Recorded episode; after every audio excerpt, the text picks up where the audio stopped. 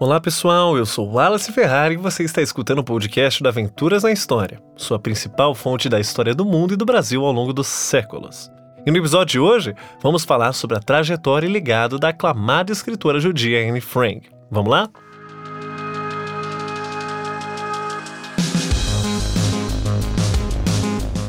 No dia 12 de junho de 1929, nasceu Anne Frank em Frankfurt, na Alemanha, em um contexto em que o país passava por uma forte crise que gerou muito desemprego e pobreza.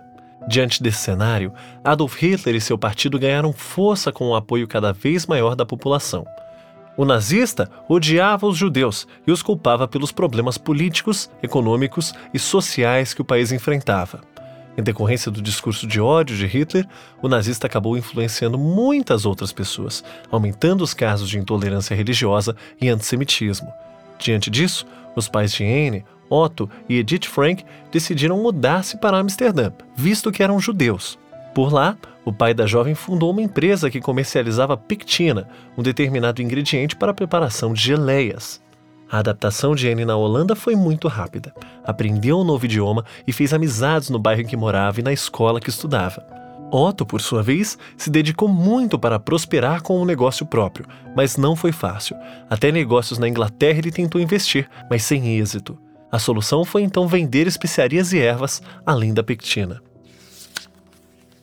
No dia 1 de setembro de 1939, a Alemanha nazista invadiu a Polônia, dando início à Segunda Guerra Mundial.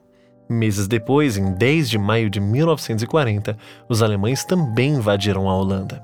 Aos poucos, os ocupantes introduziram novas leis e regulamentos que acabaram prejudicando a vida dos judeus. Cinemas, lojas, parques passaram a ser proibidos, aumentando ainda mais o antissemitismo.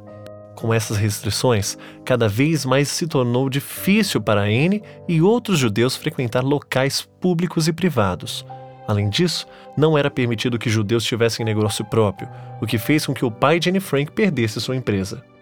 As instituições de ensino foram divididas entre escolas judaicas e não judaicas. Anne e outras crianças judias tiveram que ir para um colégio separado. Até a estrela de Davi os judeus passaram a usar para serem identificados, e as coisas só pioravam. Margot, a irmã mais velha de Anne, recebeu uma ligação no dia 5 de julho de 1942 para trabalhar na Alemanha nazista. Logo, a família ficou desconfiada e acabaram montando um esquema para escapar da perseguição. No ano de 1942, no período da primavera, a família se instalou no anexo secreto, que ficava na parte traseira do prédio de dois andares onde estava localizado o escritório administrado de Otto. Logo após a mudança da família Frank, ergueram uma estante de livros na frente da porta do esconderijo. O sócio de Otto, Hermann Van Pels, e a sua respectiva família também se esconderam ali. Mais tarde, o dentista Fritz Pfeffer, mais conhecido como Albert do Céu no Diário de Anne, completou os oito moradores do esconderijo. O espaço era muito apertado e todos tinham que ficar em silêncio absoluto durante longas horas, algo que foi muito difícil para a jovem Anne Frank. Somente à noite ou durante os fins de semana era possível falar sem sussurrar ou dar descarga no banheiro, isso porque era quando o armazém estava vazio. A rotina no local também não era nada fácil. Os banhos eram semanais e só aconteciam após as 9 horas da manhã, aos domingos. Como não havia chuveiro, eles utilizavam uma canequinha para se banhar. As refeições também eram cronometradas. Enquanto os funcionários do armazém estavam fora, os moradores faziam suas refeições. Normalmente, o cardápio incluía batatas, enlatados, sopas e o que mais os amigos e cúmplices conseguissem comprar. A garota, por sua vez, encontrou na escrita uma válvula de escape. Ela havia ganho um diário pouco tempo antes de precisar se refugiar no esconderijo. Em seu diário, ela escrevia como eram os dias no anexo, sentimentos e pensamentos, e além disso, escrevia passagens de livros e começou a escrever um romance. Ela ganhou o presente logo após o seu aniversário de 13 anos e o nomeou de Kitty. Seu diário tornou-se seu melhor amigo, onde dividiu seus sonhos, medos, amores, ilusões e desilusões entre 12 de junho de 1942 e 1 de agosto de 1944. Na primeira vez que escreveu em seu diário, ela disse, aspas, Espero poder confiar inteiramente em você, como jamais confiei em alguém até hoje, e espero que você venha a ser um grande apoio e um grande conforto para mim. Fecha aspas. Mais tarde, o ministro da Educação do governo holandês, diretamente do exílio, fez um pedido na Rádio Orange para que se mantivesse diários de relatos sobre o que acontecia na guerra. Com isso, Anne teve a ideia de reescrever os seus diários com uma história, sob o título O Anexo Secreto. Em seu diário, Anne também escreveu sobre a sua paixão por Peter Van Pels. O rapaz, também de origem judia, se mudou com a sua família para o anexo secreto uma semana depois dos Franks. Morando juntos, os adolescentes acabaram criando sentimentos um pelo outro, até que suas histórias foram brutalmente interrompidas pelos nazistas. Mas antes disso, diferente de Anne, os pais de Peter deixaram que o garoto levasse seu gato de estimação, algo que deixou Anne bem chateada, já que a garota teve que deixar seu animalzinho para trás. Além disso, Peter foi o único que teve um quarto só para ele, dentre os oito moradores do esconderijo. Com o passar do tempo, os adolescentes passaram a ficar mais próximos, desenvolvendo afeto um pelo outro, ainda mais naquele momento que compartilhavam as mesmas dores, medos e pesadelos. Certo dia, Anne tomou a iniciativa e o beijou. No entanto, a jovem ficou confusa e se afastou, mas Peter não fez o mesmo. No entanto, infelizmente, o romance foi interrompido e os adolescentes apaixonados foram brutalmente separados pelas forças da SS. Anne e os outros moradores do anexo secreto foram descobertos e presos pelos nazistas. Na ocasião, Otto ensinava Peter a falar inglês quando foram interrompidos e brutalmente levados para o campo de Westerbork, no dia 4 de agosto de 1944. Durante todo o trajeto, Peter e Anne mantiveram-se juntos, até que em 3 de setembro foram enviados para o campo de Auschwitz. Anne viu seu grande amor pela última vez na plataforma. Todos foram transportados em vagões de gado, em situações desumanas, com pouca comida e água. Estima-se que 350 pessoas que viajavam com Anne foram mortas na câmara de gás ao chegarem no destino. Pouco se sabe sobre esse período. Todavia, em 1988, o documentário Os Últimos Sete Meses de Anne Frank apresenta fortes relatos sobre os momentos finais da garota.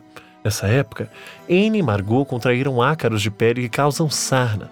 Foi a primeira vez que as meninas ficaram sem os cuidados da mãe. Já em novembro de 1944, Anne e Margot foram enviadas para o campo de concentração Bergen-Belsen. Os pais acabaram ficando em Auschwitz. Em Bergen-Belsen, as garotas passaram por situações ainda mais miseráveis: frio, fome, violência física e psicológica. Ambas não resistiram às crueldades e ao tifo, vindo a óbito em fevereiro de 1945. Primeiro Margot, depois Anne. Segundo relatos de sobreviventes, Margot caiu da cama no chão de pedra. No dia seguinte, Anne não conseguia mais se levantar e faleceu após sofrer alucinações terríveis. Pouco tempo depois, o campo de concentração foi inteiramente libertado. O único sobrevivente do anexo secreto foi o pai de Anne.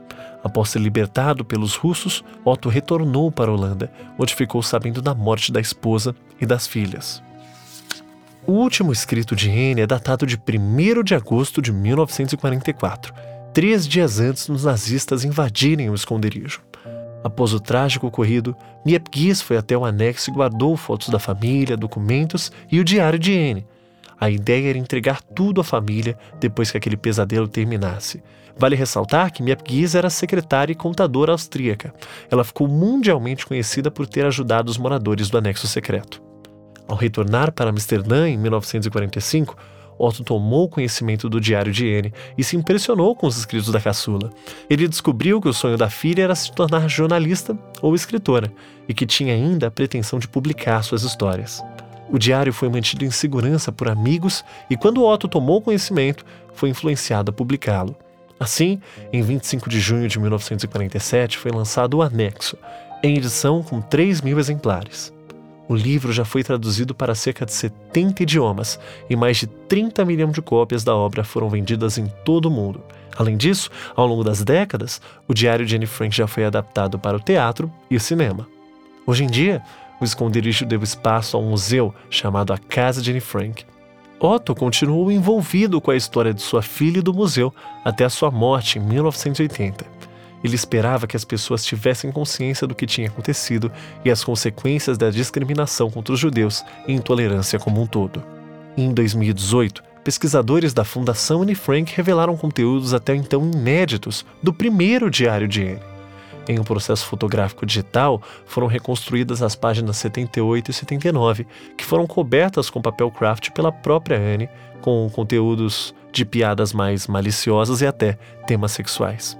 Ainda hoje, não se sabe ao certo como os moradores do anexo secreto foram descobertos, mas segundo estudos recentes, eles teriam sido denunciados pelo judeu de prestígio Arnold Vandenberg. Conforme uma equipe formada por historiadores e ex-agentes do FBI, o homem provavelmente teria dedurado Frank para salvar a própria família. Todavia, o chefe do fundo Anne Frank, John Goldsmith, definiu a análise como cheia de erros e criticou as investigações. Meus amigos, o podcast do Aventuras na História vai ficando por aqui, mas antes, não deixe de nos acompanhar nas nossas redes sociais oficiais para ficar por dentro dos próximos episódios. Muito obrigado e até a próxima!